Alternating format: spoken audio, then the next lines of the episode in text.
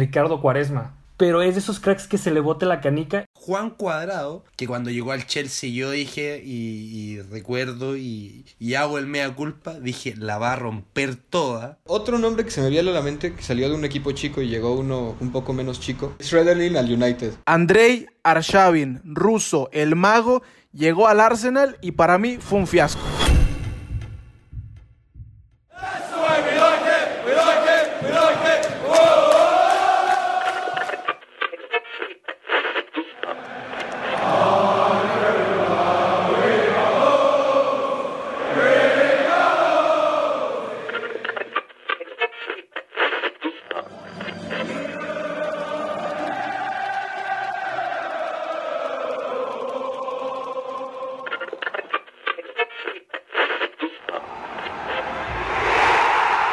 Grada Inglesa. Bienvenidos a una nueva edición de Grada Inglesa, una mirada a la mejor liga del mundo, desde el lugar donde nace la pasión, la grada, hoy para darle continuación al tema de la última edición de Grada Inglesa, platicamos un poco de lo que fue el cierre del mercado invernal en la temporada 2021 platicamos de los fichajes que se hicieron históricos en la Premier League en esta parte del año, entre diciembre enero, de Vidic, Matic, Luis Suárez, Bruno Fernández, eh, grandes jugadores que llegaron en el mercado invernal y hoy toca turno de hablar de la otra cara de la moneda, de los jugadores que llegaron en el mercado invernal y que pasaron sin pena ni gloria, los grandes fiascos del mercado invernal en la Premier League. Y bueno, son tantos nombres que hay que darle celeridad a esto y saludo con mucho gusto Alfonso Salmón. Salmi, bienvenido. A ver, antes de entrar en materia, el Liverpool está de regreso, revivió, otra vez va a pelear por el título. Esperemos que sí, ahí va, poquito a poco ustedes van a ver como ya con los fichajes que llegaron y con los regresos que se vienen y con el cambio en la alineación que yo también hizo Jurgen Klopp de adelantar un poco a Tiago va a dar, va a dar resultados. Vamos a volver a campeonar, primero Dios. Oh, fuertes declaraciones. Se viene el B, según Salmón. Vamos a ver en julio. Felipe Almacén, bienvenido nuevamente a Grado Inglesa. Gracias por la invitación. Eh, viene bien el Liverpool, viene bien. Eh, un, un, equipo interesante. Ya lo hablamos antes con Kavak. Eh, con la llegada de Kavak. Bueno, eh, hay que ver cómo se recupera Virgil, cómo se recupera Jota. Bueno, no sé si, si lo vieron, yo creo que sí. El, gol de la contra perfecto. Qué golazo. un, golazo. El manual, o sea, yo de verdad, yo agarraría un, diccionario, pondría manual de la contraseña y pondría la jugada tal cual. Si no me equivoco, son tres o cuatro toques para hacer un golazo. Eh, y eso son, son cuatro toques. Son cuatro son cuatro toques porque desahogan después del tiro de esquina de West Ham desahogan con. A ver, es la recupera Liverpool. Desahogan con, con Sherdan Shakiri. Ahí está el primer retoque. Eh, eh, Arnold. Es que es Arnold Shakiri. Sí, Arnold Shakiri. Shakiri Salah. Salah. Salah es la recepción y el pase a la red. Claro. Ah, increíble. Increíble. Viene bien el Qué golazo. Y, bueno, gracias por la invitación. Vamos a hablar de un tema que, que ah, igual da gusto hablar. los peores fichajes en algún momento eh, se tienen que nombrar. Sí, sí, sí, y es muy interesante, ¿eh? O sea, este sí nos da para tres años, ¿eh? Rodrigo Cervantes, otra vez bienvenido a Grada Inglesa. ¿Qué tal, amigos? Pues sí, bueno, viendo el, el listado de jugadores que vamos a analizar, casi casi el 80% puede ser del Chelsea. Sí, sí, sí.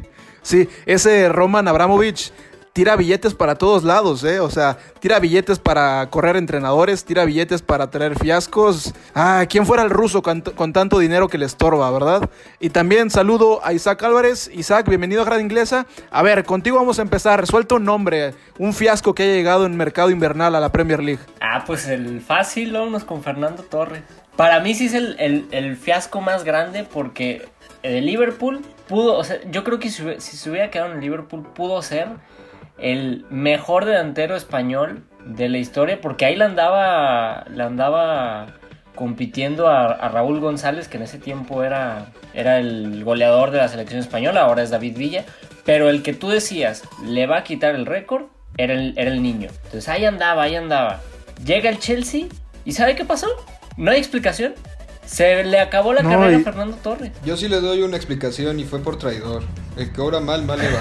Uh. bueno, a lo mejor podemos buscar algunas explicaciones cosmológicas diciendo que fue el karma, pero es la única, es la única que encuentro. Híjole, es que lo de Fernando Torres y este concepto lo utilizó Salmón en el, en el capítulo pasado, esa fue una auténtica novela, porque ya lo venía siguiendo el Chelsea con anterioridad. El Liverpool no lo dejó salir, con justa razón, y después pide a la mitad de la temporada el transfer request para que se diera, para que se diera el movimiento. Y bueno, a la mitad de la temporada 2010-2011, el Chelsea le paga 58.5 millones de euros, que para la época era un auténtico cañonazo. O sea, por ahí de, los 2010-2011, estas cifras no eran habituales, pero era el Chelsea todopoderoso.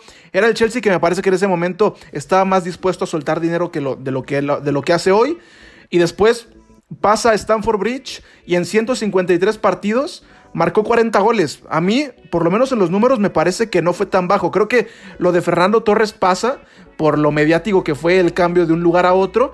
Y porque sí, porque la, marca que traía arrastrando era, era grandísima, pero al final de cuentas a mí me parece que no es un número menor y terminó ganando títulos. Quizás es porque eh, el gol contra el Barcelona ese es, clave para la Champions. Pero quizás también es por lo que tú decías. Esperábamos mucho más de Fernando Torres. Entonces, bueno, hay que entender también el contexto en el que se da. Y ahí yo creo que estoy con, Alfonso en, ese sentido. Es feo el cambio que hizo, por decirlo poco. Entonces, bueno. Y además que al Chelsea nunca le ha ido bien comprando delanteros.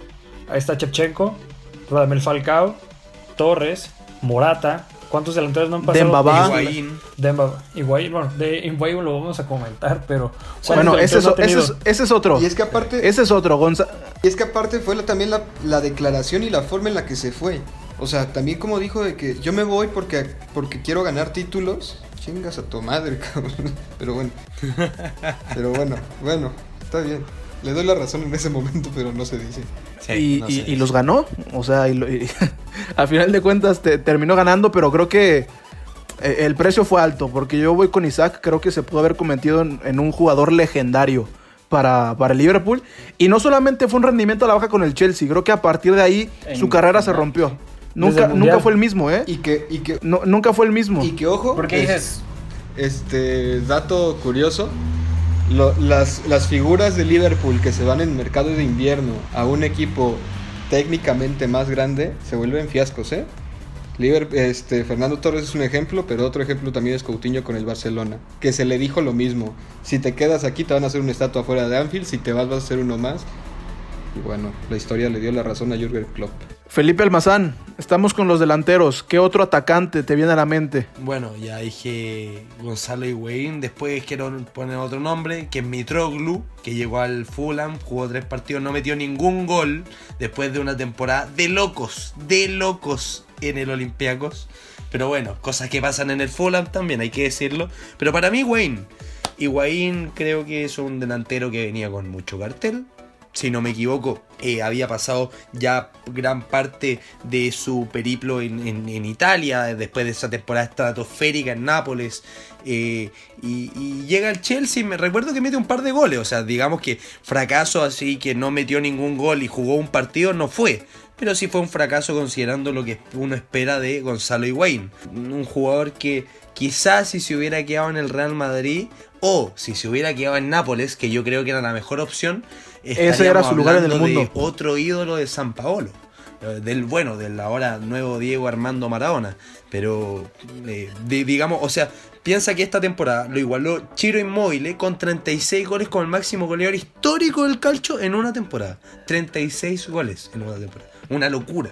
En un Napoli difícil de imitar. Sí, y nada más para complementar lo de Mitroglou, llegaba, sí, del Olympiacos. En ese momento llegó por 12 millones de euros, que fue el fichaje récord en ese momento en la historia de los Cottagers.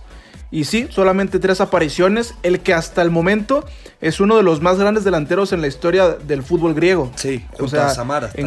sí, contra, junto contra, con Giorgio Samaras. O sea, en Grecia es una eminencia, sí. pero en Inglaterra nunca le fue bien. Y vamos a quedarnos con los delanteros. Yo voy a soltar otro nombre.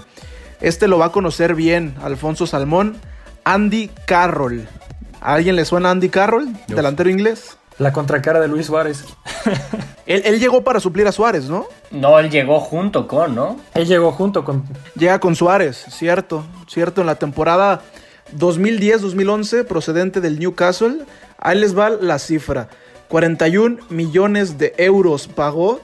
Qué gran timo, más bien qué gran negocio de las urracas con el Liverpool. Le sacaste 40 millones de, la, de las rocas al Liverpool con Andy Carroll. 58 partidos con el Liverpool, 11 goles. Eh, y después se fue al West Ham United, hoy está en el Newcastle y con Andy Carroll pues ya no pasó nada. No. Mm, Pintaba para crack y ahí quedó. Pintaba para Creo crack que ahí, y se ahí quedó hubo, hubo una situación de, de depresión o algo relacionado con no poder cumplir las expectativas y eso terminó hundiéndolo más en el Liverpool y, buscar salida. Me parece que también el, factor an- anímico le pegó mucho a Andy Carroll. Llegar como joven, como promesa y, y no saber manejar esta, esta nueva responsabilidad en un equipo tan grande, le terminó pegando. Creo que por ahí hubo, hubo una situación que él terminó declarando.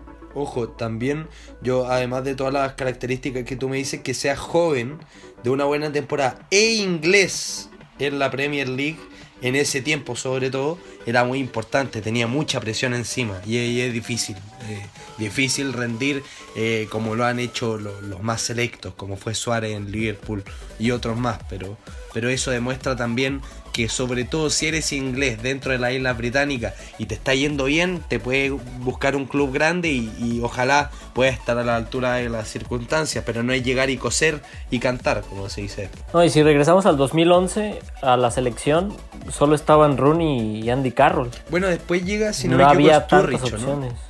Sturridge está en esa época, un poco, unos años después. Sí, 2011, 2012, por ahí, Sí. pero sí ah, era muy limitada. Sturridge Danny llegó. Welbeck. 2013, sí, un par de años después. Bueno, ese también un fichaje que pintaba para más. También llega en invierno, Sí, llegó en invierno. mira. Y también eh, eh, me parece que Sturridge ni siquiera tiene equipo actualmente. Eh, estuvo en el Trabzonspor en, hace un, po- un par de, de- de meses. Estuvo en el Trabzonspor. Tuvo un robo en una casa que tenía en Hollywood. Si no me equivoco, le robaron al perro. Fue muy bullado todo esto. Eh, llamó y Mm, movilizó todo Hollywood para también, recuperar ¿no? al perro. Lo recuperó. Pero bueno, un delantero que, que tenía grandes aptitudes. Bueno, yo creo que nos puede hablar mucho más Alfonso él. Pero con grandes aptitudes eh, en el Chelsea, si no me equivoco, tuvo grandes momentos. Y bueno, se quedó. Se quedó, más que nada. No, y en el Liverpool también demostró grandes cosas. De hecho, ¿Sí? demostró muchas cosas. Este, en la época de Suárez era la dupla. Suárez con, con Sturridge la estaban rompiendo. Pero de repente dio, dio avisos que se quería ir, que no se quería ir, bajó su rendimiento y pues también llegó la marea de Klopp donde también lo- la delantera ha sido una, una de sus es- estandartes. Llegó Coutinho, llegó este San- Mané y pues se quedó sin lugar. También es entender los momentos que vive cada jugador. Sí. A ver, ya, ya dimos varios nombres de delanteros, nombres pesados que terminaron siendo fiascos en el mercado invernal de la Premier League. Hay que bajar una línea de campo, llegamos a- al medio sector, al ecuador del campo. Eh, bueno, este, este nombre que voy a soltar es un tanto más creativo y creo que es la manzana de la discordia entre todos los que estamos hoy en la mesa, porque yo fuera de micrófonos dije que fue un fiasco y aquí todos me reventaron, pero para mí Andrei Arshavin, ruso, el mago, llegó al Arsenal y para mí fue un fiasco. Andrei Arshavin pintaba para ultra crack, no solo para crack, para ultra crack, entonces considerando lo que mostró, no llegó a esas cotas tan altas. Eso sí sería una excepción, pero de ahí llegar a llamarlo fiasco completo no creo, o sea, creo que... Pero fue un fichaje malogrado. Sí, sí, sí. Digamos que no, se, no cumplió las expectativas.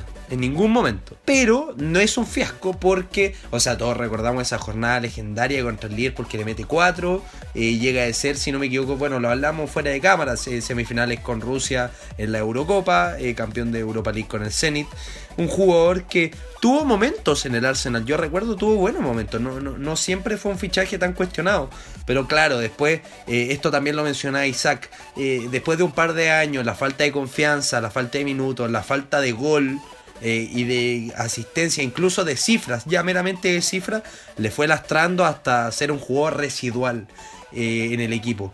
Pero creo que ahí yo estaba más con la postura de Isaac, como, diga, como decimos fuera de cámara, de que no era un fiasco total, sino una decepción, que no es lo mismo en este caso. Sí, totalmente. Y también considera, Jera, que, que Arshavin era el que tenía el peso del, de la delantera del equipo cuando no estaba Fábregas. Bueno, también Fábregas en el Arsenal era un jugadorazo de otro nivel. Era Dios. Era Dios, sí, exacto. Entonces, como que se te va Fábregas, que se te iba muy seguido, y te quedas tú solo, Arshavin, porque regrésate a ese Arsenal y estaba.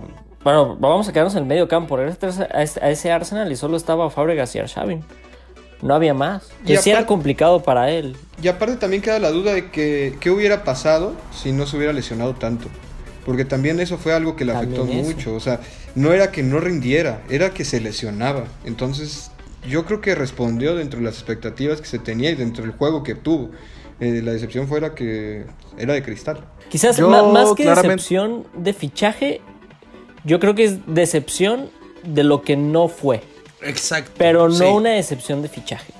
Comparto. Su carrera no, No, fue mala, pero eh, lo que esperábamos era de muchísimo más. Pero no fue mala. Yo les puedo tirar otro Sí, nombre mira, similar. yo. Échalo. Similar en el sentido no de lesiones, sino de que se esperaba mucho, demostró mucho al principio y se está cayendo a pedazos. Y que también llegó en un mercado de invierno, Dele Alli.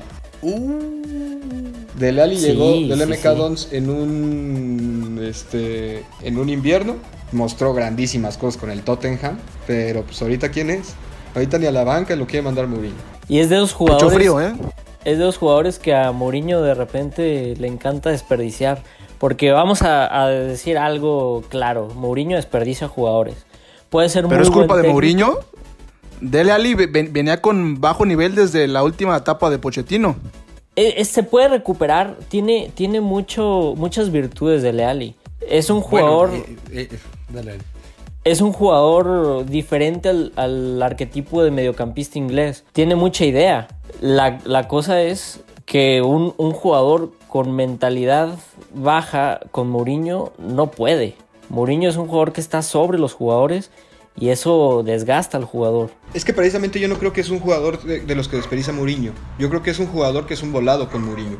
O sea, que o te puede revivir, porque precisamente esos jugadores de repente necesitan despendar. Y un ejemplo fue Marco Materazzi con, con, este, con Mourinho, que se estaba que ya cayendo a pedazos también. Sí. Y de repente llega Mourinho al, al Inter y, ay cabrón, ¿quién era, quién era este? El que jugó el Campeón de? Europa. Sí. Y yo creo que Del Ali lo mismo, o sea, es un volado. Con Mourinho puedes o revivir o repuntar otra vez o irte o terminarte de hundir. Te está pasando lo, lo segundo, pues, pero eh, esas son también una de las virtudes de Mourinho. O sea, que no entiende. O entiendes Sí. O no. Bueno, eh, ahí voy a ocupar un mismo concepto que tú utilizaste, revivir. ¿Cuál es el equipo que está interesado en este momento en Dele Alli? PSG. ¿Quién está en la banca?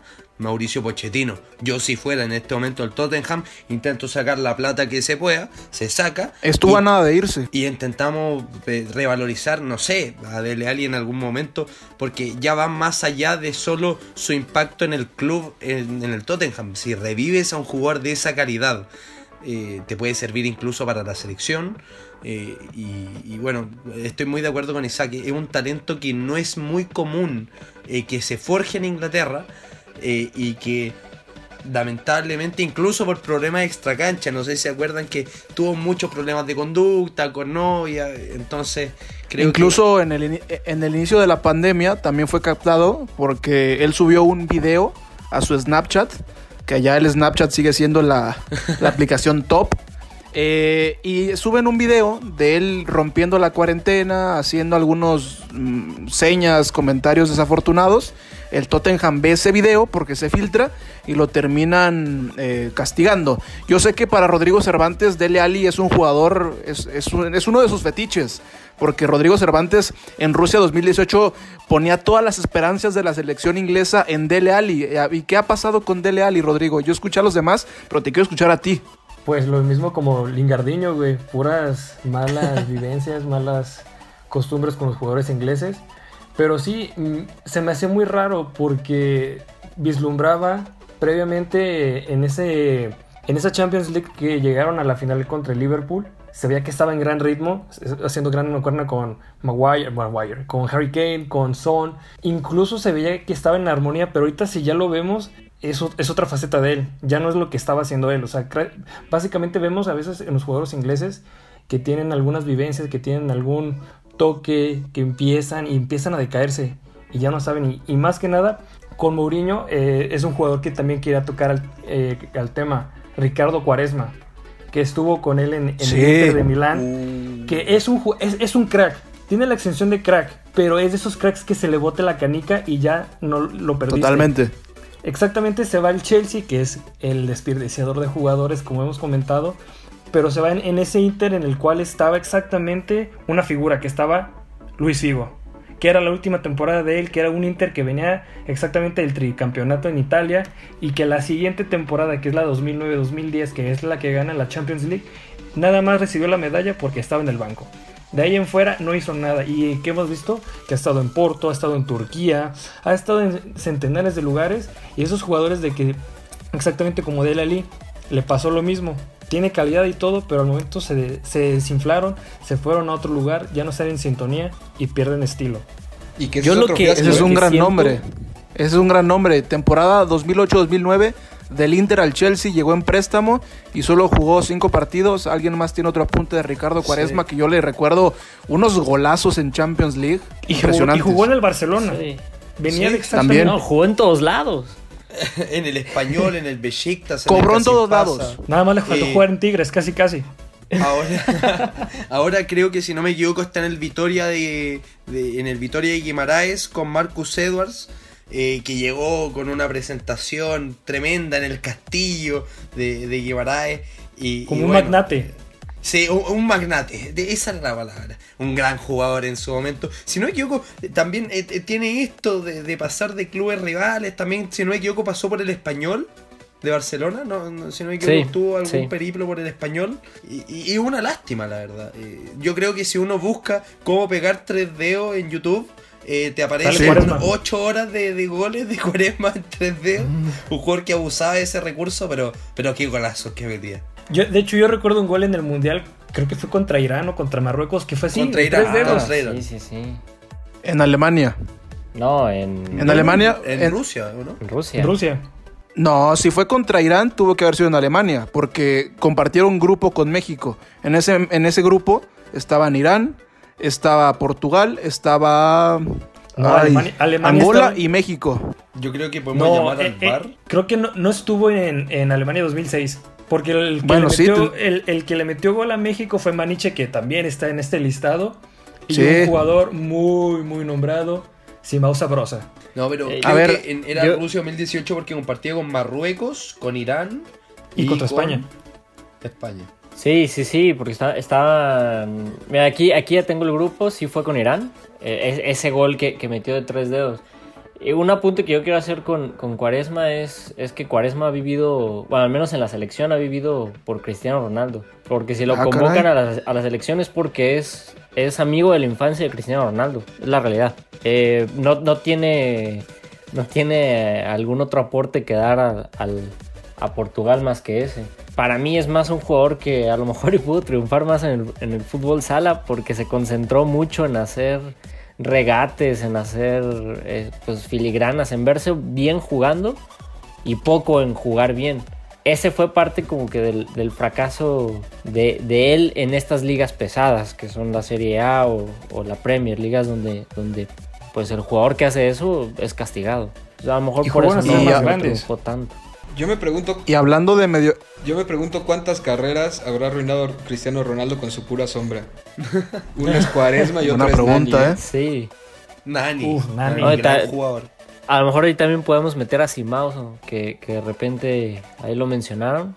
A lo mejor también. Sí, muchas. Nuno Gómez. No, es- este cantera, este José Rodríguez, que también todo el mundo lo comparaba con Cristiano y no salió de la sombra de Cristiano. Sí, Y ahorita están Las. Palmas fichando. Jesse Rodríguez canta mejor reggaetón de lo que juega al fútbol. Sí. Si no sabían, Jesse Rodríguez canta reggaetón, búsquenlo en YouTube. Es un gran reggaetonero, ¿eh? O Oye. sea, se puede, se puede aventar un gran featuring con, con J Balvin, por ejemplo. Ex fichaje del Stoke City en esa época donde Sí. fichaban Sí. a los Boyan, a, a todos estos nombres, a Yanin Bula. Ahí estuvo Sherdan Shakiri. A Felay. Sí, sí. A Felay, a Imbula. eh, bueno, mucho, mucho, mucho. Son de los jugadores que llevaron al despeñadero, al Stoke City. Algo parecido le pasó al Sunderland. Que y regresamos a, la serie del Sunderland Y vemos, sobre todo en la primera temporada, cómo los grandes contratos lo llevaron a la ruina. Hoy el Sunderland, un equipo histórico del fútbol inglés, jugando en la tercera división. Ahora, hablando de mediocampistas portugueses fiascos, eh, Rodrigo dio un nombre, Maniche. Temporada 2005-2006, llegó del Dinamo de Moscú al Chelsea, préstamo y no pasó nada con él. Yo recuerdo a Maniche en el Mundial de Alemania 2006, jugando contra México con Portugal, y que después la rompió en el Atlético de Madrid. Creo que fue pedido exactamente por el Vasco Aguirre, si no tengo el mal recuerdo. Me parece que sí estuvo bajo las órdenes de, de Javier Aguirre, hoy técnico de, de los Rayados de Monterrey, pero Felipe Almazán dio otro nombre fuera de micrófonos, latinoamericano que juega en el medio sector del campo, colombiano. A ver, suéltelo. Ahora reconvertido en la Juventus y con, y con gran éxito. Lateral en este momento, muy punzante. Juan Cuadrado, que cuando llegó al Chelsea yo dije, y, y recuerdo, y, y hago el mea culpa, dije, la va a romper toda. eh, va- y la va a descoser. Y bueno, lamentablemente no rindió. Sí, no. eh, bueno, con Mourinho, sí, sí, sí, sí, sí, no, no, no rindió, no rindió. Eh, un gran jugador, este lo tengo que defender, muy buen futbolista, mucha técnica. Creo que eh, puede ser también hay un tema de personalidad y cae en lo que decía Isaac en algún momento que hay jugadores que con Mourinho eh, no calzan o, o- o simplemente Mourinho no los quiere ocupar. Y, bueno, Juan Cuadrado al final encontró su lugar del mundo en la Juve y mejor que esté ahí. También recuerdo que estuvo en la Fiorentina a gran nivel, pero bueno, no vinimos a hablar de Serie A, hay que hablar de, de su paso por el Chelsea, el cual fue malo. Sí, muy malo. Solo estuvo seis meses.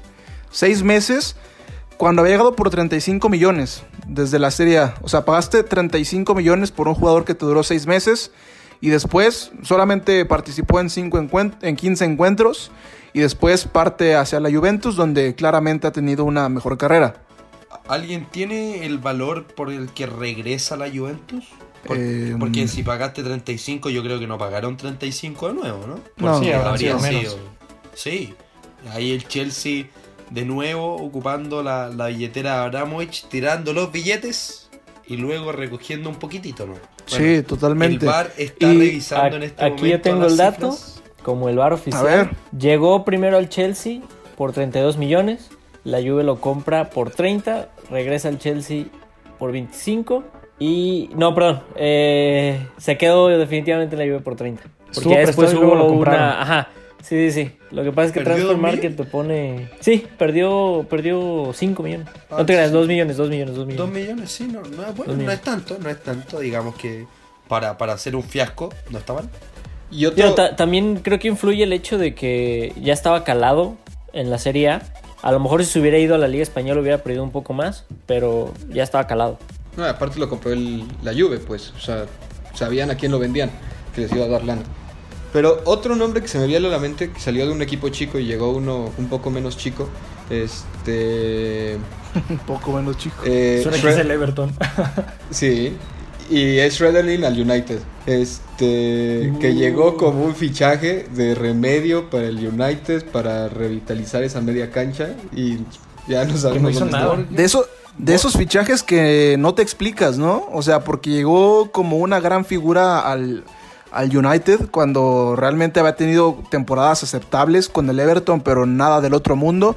Llega al United, dos temporadas eh, sin pena ni gloria, y hoy me parece que, porque Felipe Almazán es, ex- es ex- experto en la primera división francesa, está en el Saint-Étienne. No, no, no, en el Niza, en el proyecto Ah, en el Nice. Niza, pero, pero claro, es un jugador que en su momento era bastante bueno, o sea, digamos que en el Everton no hacía ninguna gran maravilla, pero sí era un buen sostén en el medio campo, pero de ahí a irse al Manchester United y llegar como figura, amo, señor, dueño y todos los sinónimos que se pueda decir, eh, casi que le pasaron las llaves del medio campo y, y no rendir, ese sí es un fiasco, un fiasco total.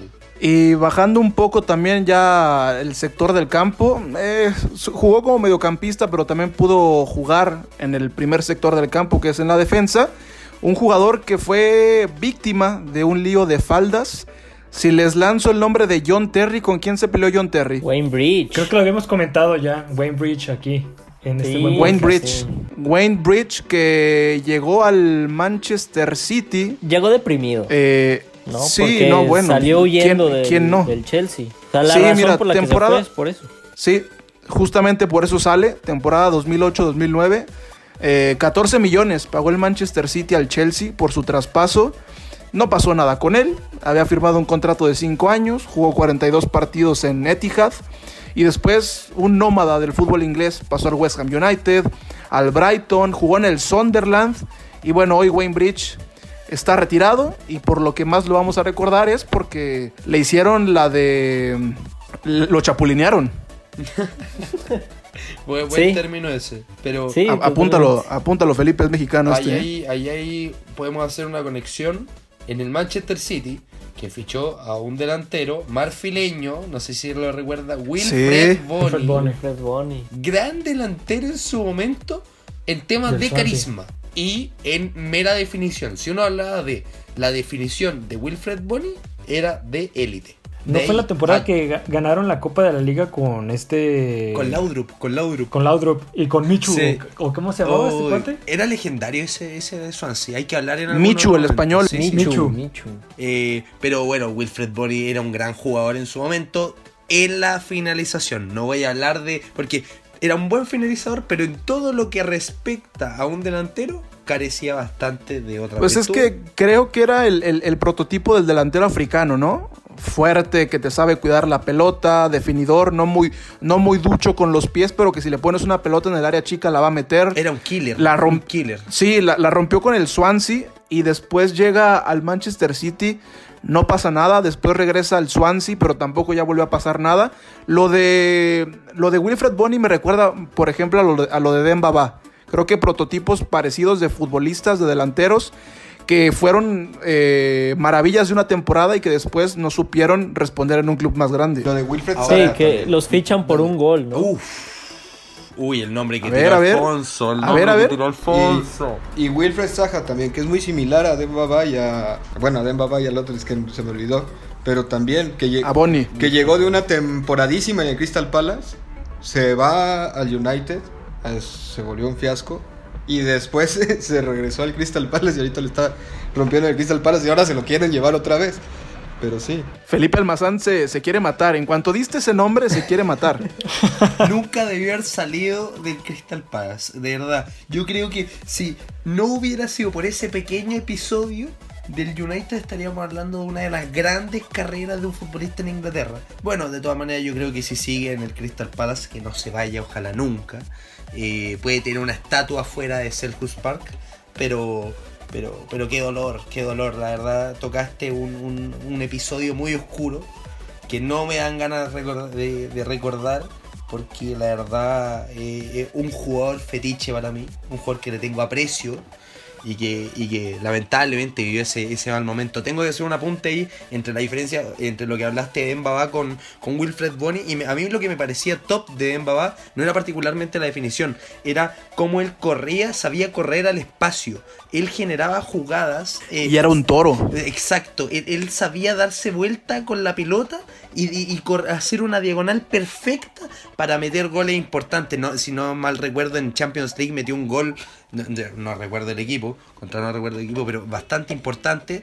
eh, y era un jugador que, que tenía todo también para triunfar. Ahora está en el Istanbul Basaksehir, es dueño de Ujú. un equipo en, en Estados Unidos, del Nueva Ámsterdam. Así que, no, no, perdón, del 1910 FC, a 1904, algo así, eran unos números.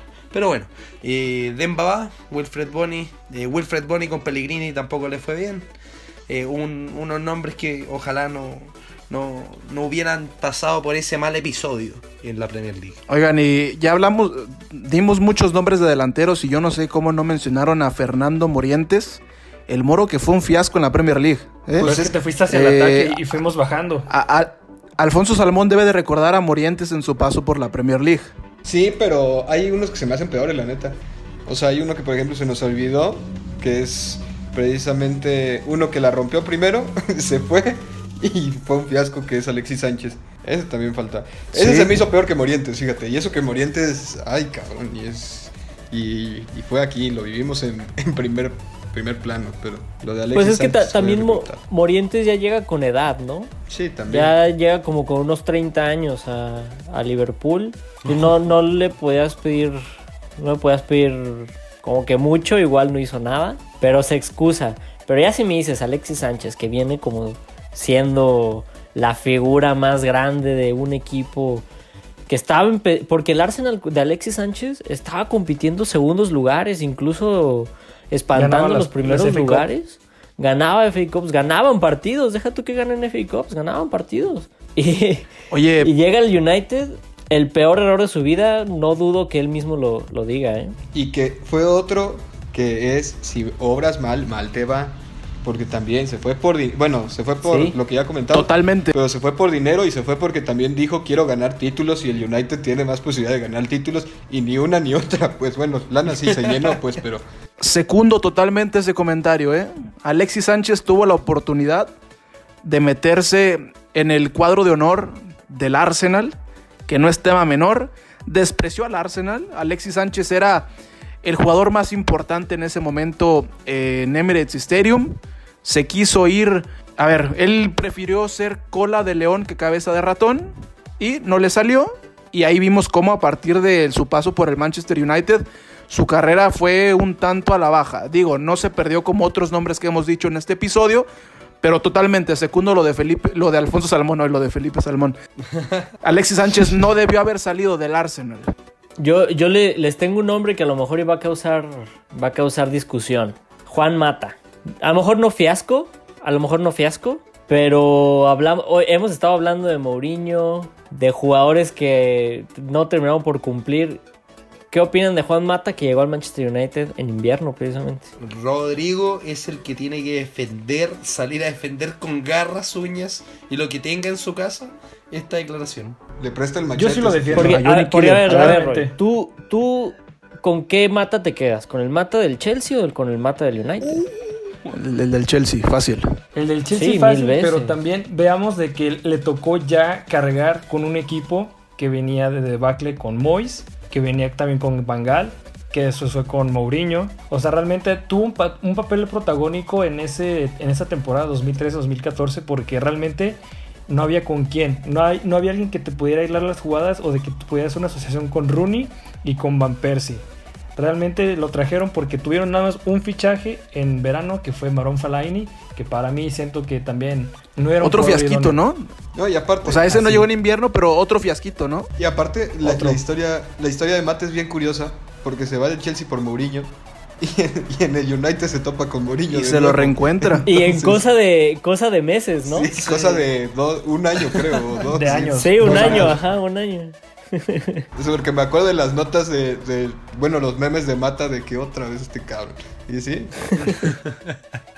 Porque digo, si, si Mata se hubiera quedado en el Chelsea, o, o si no hubiera llegado más bien Mourinho al Chelsea, a lo mejor estaríamos hablando de un mediocampista histórico para el Chelsea. O lo que está si no haciendo hubiera Mata. llegado al United. Pues no, También. no porque ya tenían a Oscar, y ya tenías a Kevin De Bruyne, tenías a Mohamed Salah, tenías a André Schürrle, o sea, No, montón pero a ver. de jugadores por En ese momento, ninguno le llegaba a Mata. no ningún Muy de acuerdo. O sea, en lo que fue en la temporada 2011-2012 que ganaron la Champions, Mata ahí estaba en su cúspide, porque era cuando estaba jugando con España, que no tal vez era el, el jugador titular, pero era parte de una camada de jugadores históricos españoles. Bueno, no metió Entonces- un gol en la final de la Eurocopa contra Italia, esa que le meten cuatro, si no me equivoco. todo el mundo 2012. metió gol en esa, en esa Sí. final. Sí, sí, sí.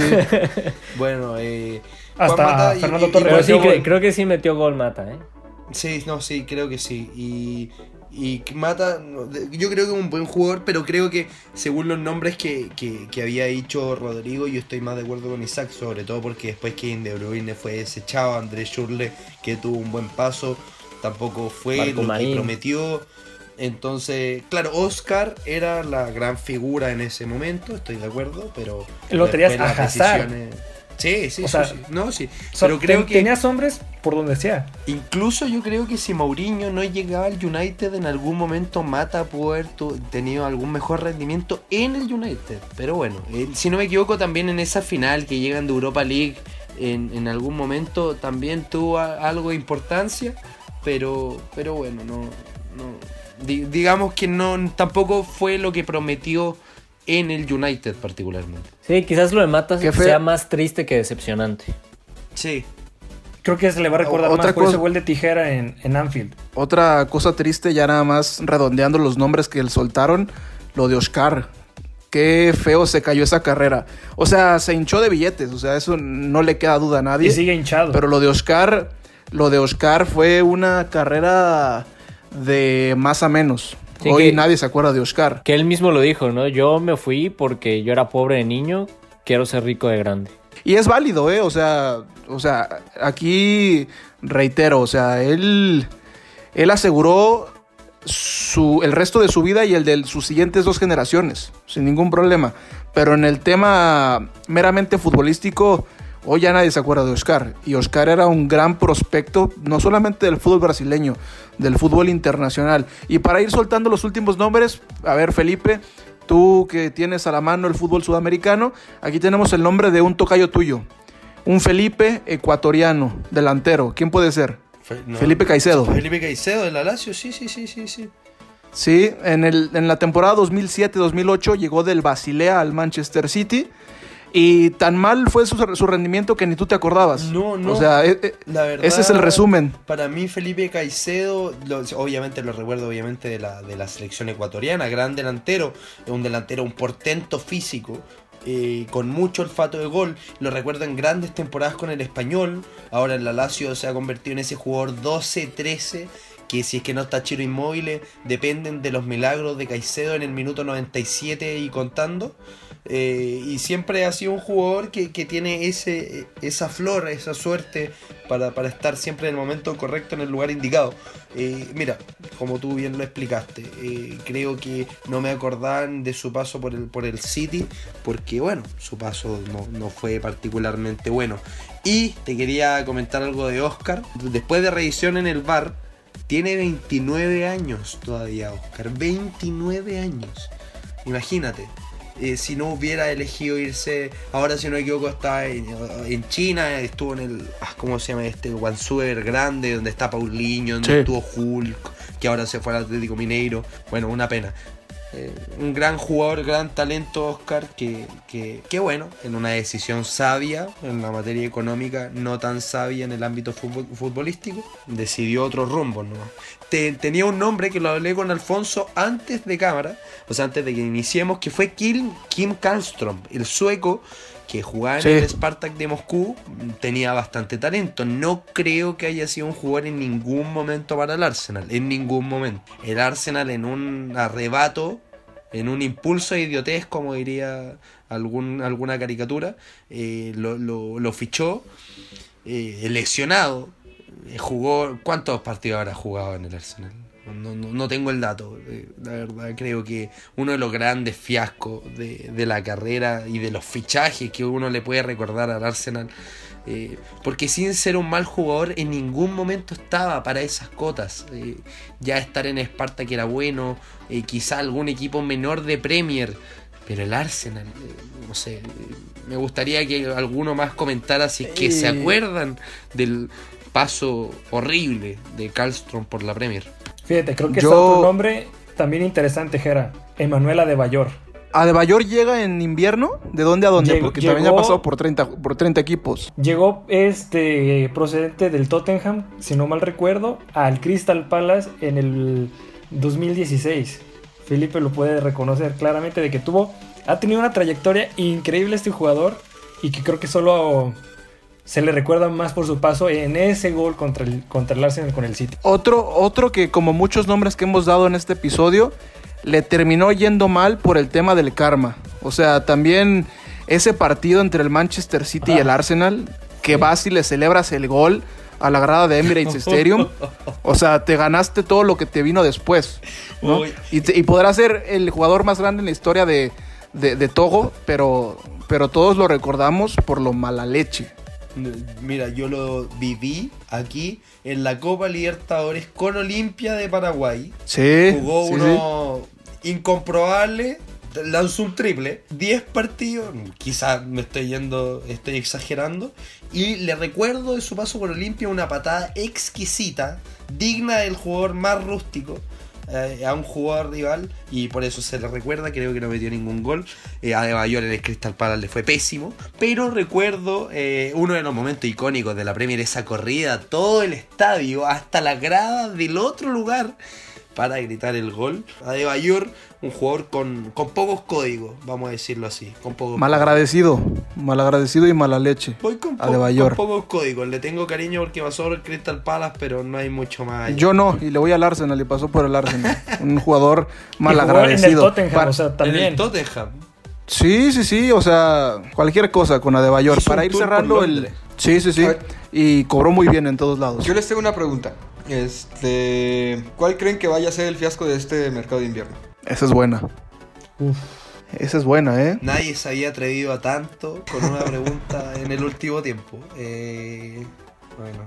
Mira, yo voy a ser aventurado y me quedo entre, entre dos fichajes de Londres. Jesse Lingard en el West Ham y Martin Odegaard en el Arsenal. Yo secundo a Martin Odegaard también. Siento que va a pasar. Yo ahí pongo mis penas. propuestas. Seis meses sin opción de compra. Sí, yo, yo también voy por Odegaard porque no tiene tiempo para hacer nada. Eh, ojalá tuviera más tiempo, un jugador exquisito. Pero bueno, ahí hay que hablar del tema del Real Madrid, que ficha muy bien los jóvenes, pero después no les da el espacio correcto. Y bueno, ese es otro tema. Y bueno, yo creo que puede ser Odegaard. El de Jesse Lingard lo tiraste fácil, ese eh, es no arriesgarse, creo yo. Es decir, Ah, bueno, hay que soltar un nombre. Sí, no, y es que decir Jack Wilshere no va a servir en algún club de incomprobable. de- Se de va a lesionar. Sí, se le va a lesionar tres veces en la temporada. La verdad me gustaría saber otros por mientras yo pienso uno. Pudiera ser el de Échalo. Joshua King con el Everton también. Un Everton que también. Pero no, puede ser, puede ser. Yo no, yo no A ver, Salmón tiró la piedra y escondió la mano. No, no, no, ya lo tengo listo. Yo creo que Diallo del United va a ser un fiasco, ¿eh? Porque, Eh, buen hombre, o sea, se acabó- sí. se- se- ya se, ahorita se apagó, pero cuando llegó sí dijeron que llegaba Diallo a la delantera del United. Y para mí Y sí llega se va caro. a caer. Pues Ya nada más le metió gol al, al sub-23 de Liverpool. Creo que es lo único que ha hecho. Ah, ya sacando ahí. Por lo bueno, yo, yo porque Bueno. lo vi en- redes fue como, ah, no mames, este, este compa está haciendo algo, pues ahí de poco a poquito, ¿no? Tampoco que lo vayan a meter así tal cual, pues quién sabe si rompa el esquema de... ¿Quieres-. ¿Quieres otro nombre? Robert Snodgrass. Del Uy. West Ham al West Brom. Bueno, al West Brom llegó también Ashley Maitland Knight. No un mal jugador, pero en el West Brom, así Un como West que Brom. va a desarrollar una gran evolución futbolística. Con Sam Perdón. Allardyce, sobre todo. Con Allardyce, con Allardyce. Eh.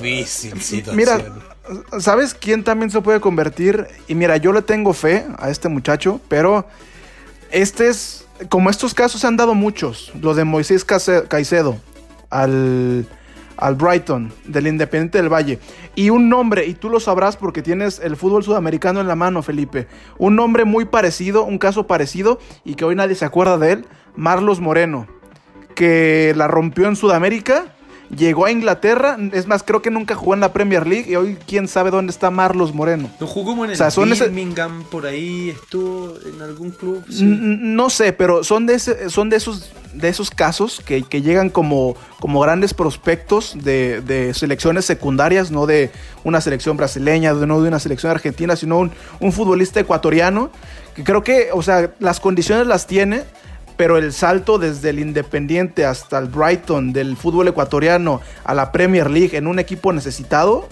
hay que verlo. Yo creo, yo te- te- dis- eh, discrepo en este caso, ¿por qué? Porque desde el que la Premier adoptó este sistema de puntos para que pueda llegar un jugador que tiene que tener cierto rodaje en la selección, cierto minutaje en su equipo. Ah, bueno, mira, quieres, quieres Yo creo que un nombre que llegó con, quieres un nombre que también llegó con todos, con todos esos requerimientos y que no pasó nada. Pablo Barrera, mexicano, No, West Ham. eh, eh, no puedo responder por Pablo Barrera porque no, no demostró nada. Ahí está. Nada. Ahí está. Es verdad. Pero no demostró nada.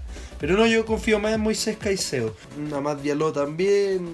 La verdad, no, no- yo creo que sí. Me alinearía con Joshua King. No, no veo por dónde Ancelotti lo puede utilizar.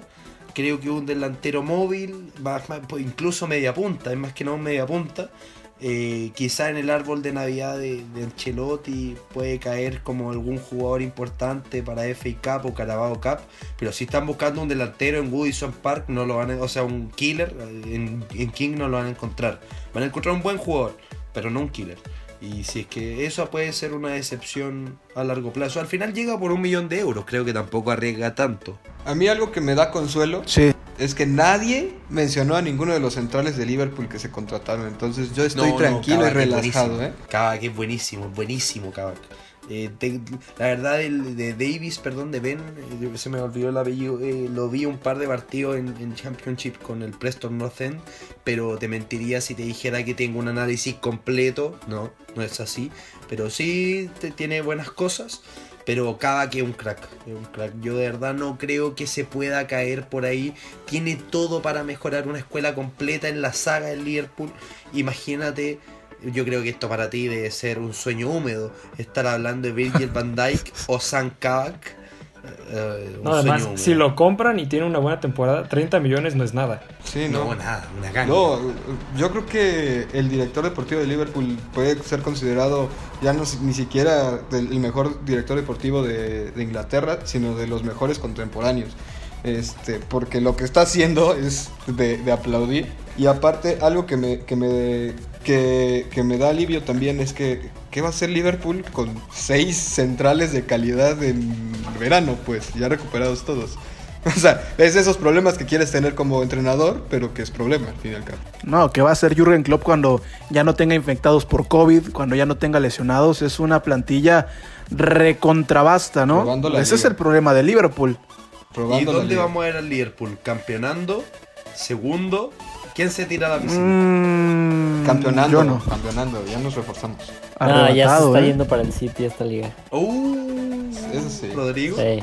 Yo soy fiel a mi equipo, pero no creo que lleguen a, a puntear. Ya, no, yo me tiro a la piscina con Alfonso, yo sigo yendo a la máquina de club, aunque el City pinta muy bien todo lo que me quieran contar. Yo sigo ¿Y que, creyendo. que nos enfrentan este fin de semana ellos dos? El siguiente. al siguiente. Siguiente. Ahorita, mañana juegan contra el Brighton. El fin de semana contra alguien más. Tiene un calendario duro. Y después ya contra el City. Se va a hacer el. Ese es el pique.